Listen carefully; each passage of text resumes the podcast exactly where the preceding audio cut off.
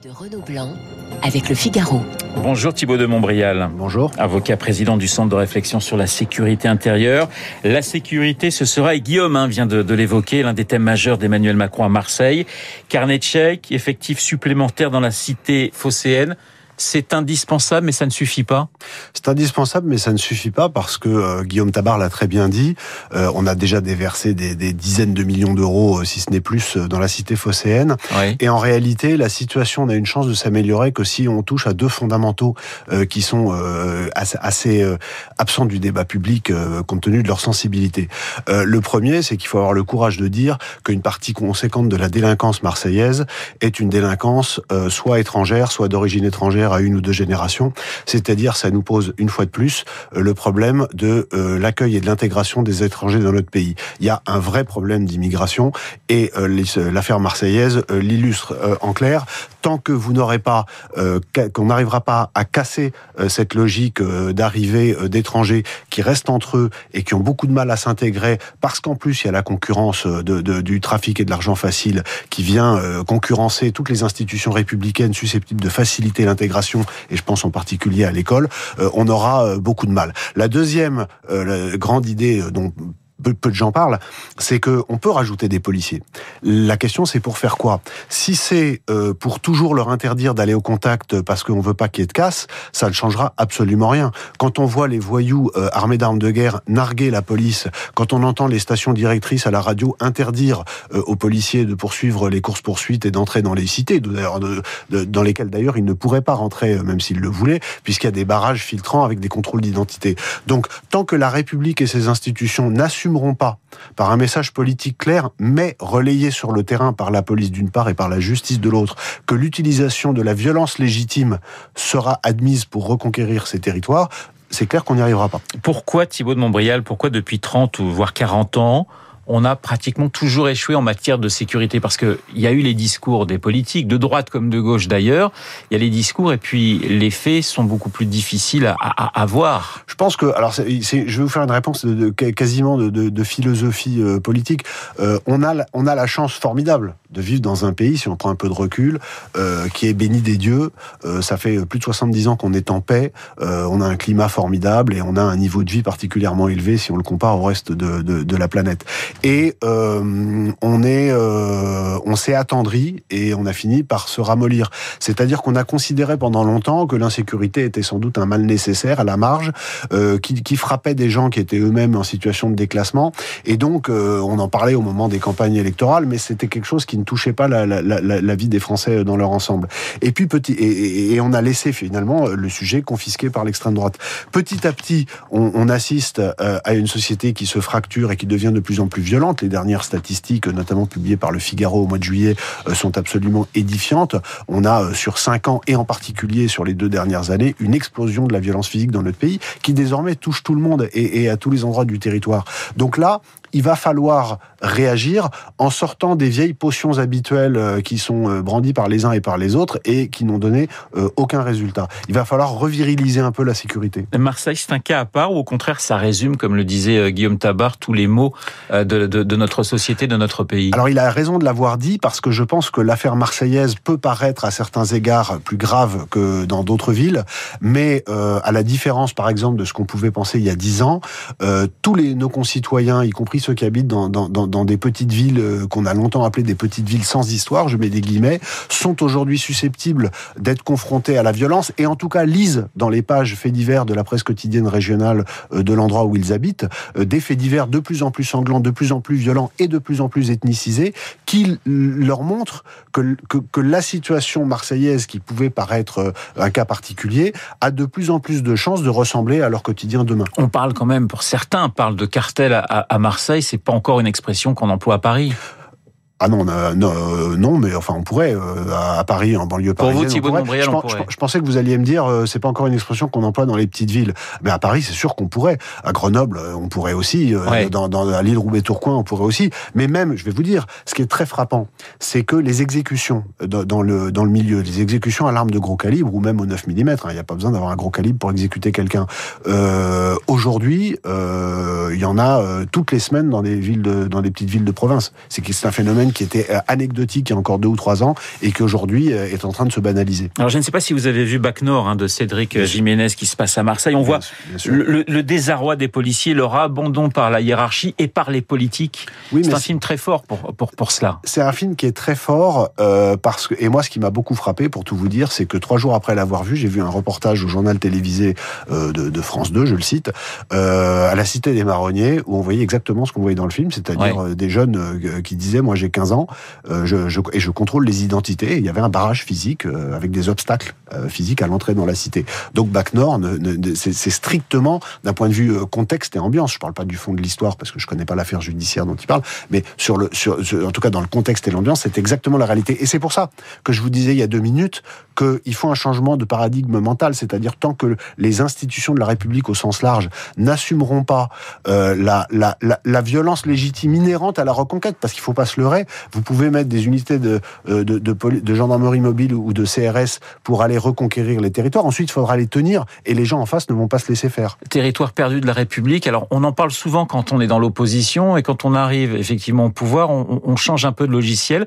Pour vous, Thibault de Montbrial, il y a véritablement des territoires perdus de la République aujourd'hui? Ah mais c'est pas pour moi, c'est je vous dis, il y a des reportages, il y a l'émission, je pourrais dire aussi l'émission quotidien qui a fait un reportage. Ce sont des territoires où on voit des dealers qui assument à l'entrée en mettant des mineurs parce qu'ils risquent moins pénalement, de filtrer l'entrée et donc de l'interdire à tous les gens qui, euh, qui, qui n'ont pas envie de, de, voir rentrer. Quand Fox News, la chaîne américaine, a parlé de no-go zone en France il y a quelques années, ça a fait hurler tout le monde parce qu'on n'aime pas que les Américains nous donnent des leçons. Mais qu'est-ce que c'est d'autre?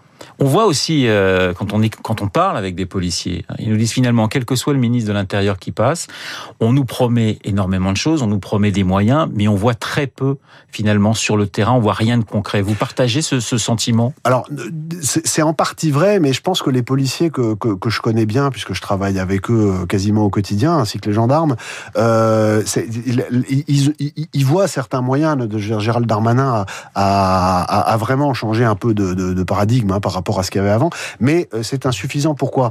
Parce que ce qui leur manque le plus, c'est le sentiment euh, qu'ils seraient soutenus s'ils utilisaient la force, la force, non seulement la, force nécessaire à leur mission, mais surtout la force que aujourd'hui la situation leur permettrait d'utiliser. Il y a des tas de situations de légitime défense potentielle qui sont réalisées tous les jours et les policiers se brident parce qu'ils ont le sentiment que, en cas d'utilisation de leurs armes, pas forcément de leurs armes létales, mais même de certains moyens intermédiaires, ils ne seraient pas suivis s'ils blessent euh, les gens en face d'eux, ni par la hiérarchie, ni par la justice. C'est ça qu'il faut changer comme paradigme. Pourquoi est-ce si compliqué de faire travailler ensemble justement la chaîne policière et, la chaîne judiciaire Alors c'est une excellente question parce que je pense qu'elle est à la base de beaucoup de nos mots en la matière, MAUX là encore.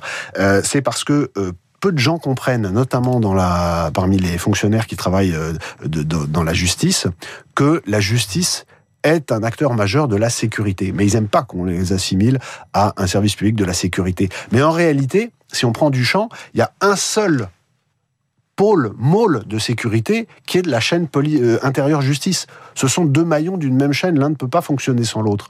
Et donc il faut repenser, je pense, l'ensemble du système en expliquant aux magistrats qu'ils ont autant que les policiers la fonction de protéger la population. Il y a eu en, en, en, juillet dernier un sondage très intéressant sur les Français et la sécurité, un sondage qui montrait que quel que soit le parti politique que l'on soutenait, on faisait de la sécurité un enjeu majeur.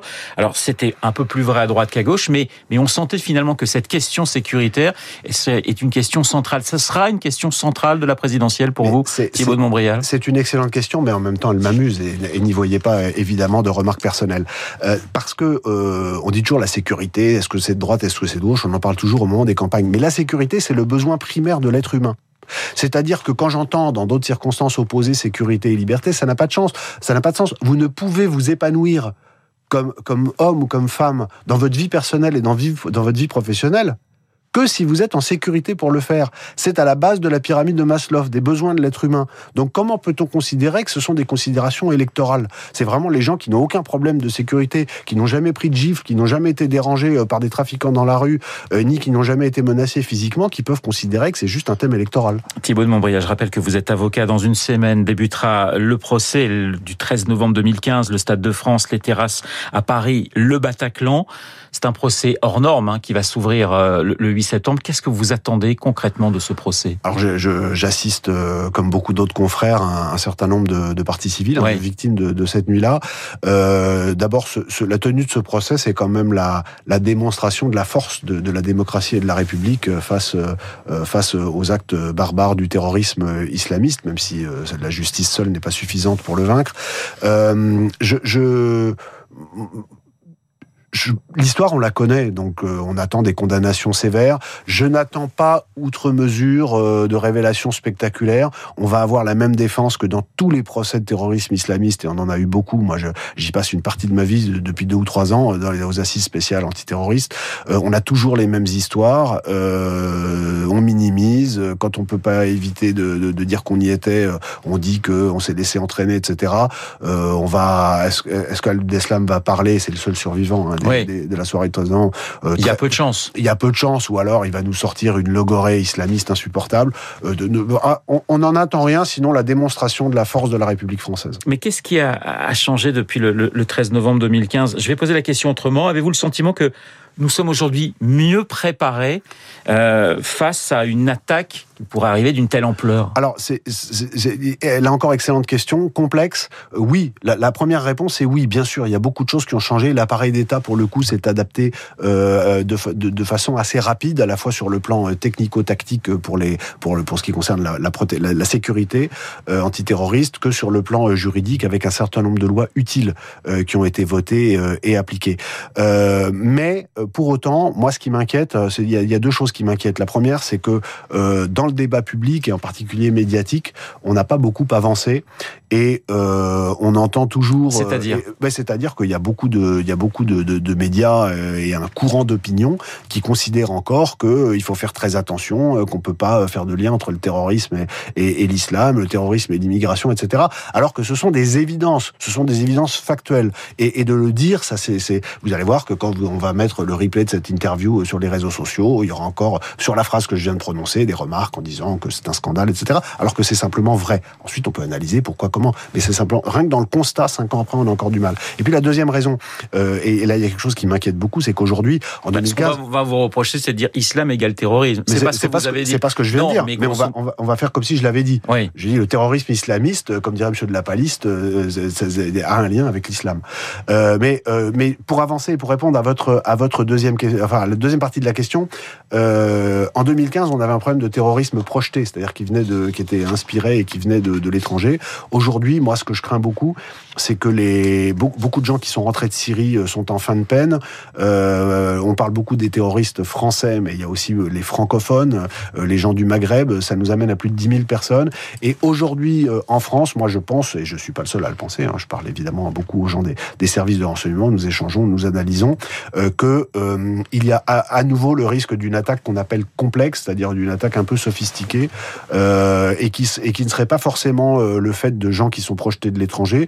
Il y a en France des gens qui aujourd'hui sont en capacité de le faire. Et dernière chose sur le sujet, Al-Qaïda a menacé par deux vidéos, une en mars, une en juillet 2021, hein, récemment, la France la France est devenue le principal ennemi euh, d'Al-Qaïda et je pense que euh, profitant de la vitrine de ce procès euh, et justement de la démonstration que la France entend en faire de sa capacité à lutter avec ses lois contre le terrorisme, je pense que nous entrons à nouveau dans une phase de, de risque de terrorisme accru. On n'en est jamais vraiment sorti, mais je pense que là, ça va se tendre à nouveau. Merci Thibault de Montbrial d'avoir répondu à mes questions, avocat et président du Centre de réflexion sur la sécurité intérieure, l'invité de Radio Classique ce matin. Très bonne journée à vous. Il est 8h29 dans un instant l'essentiel de l'actualité.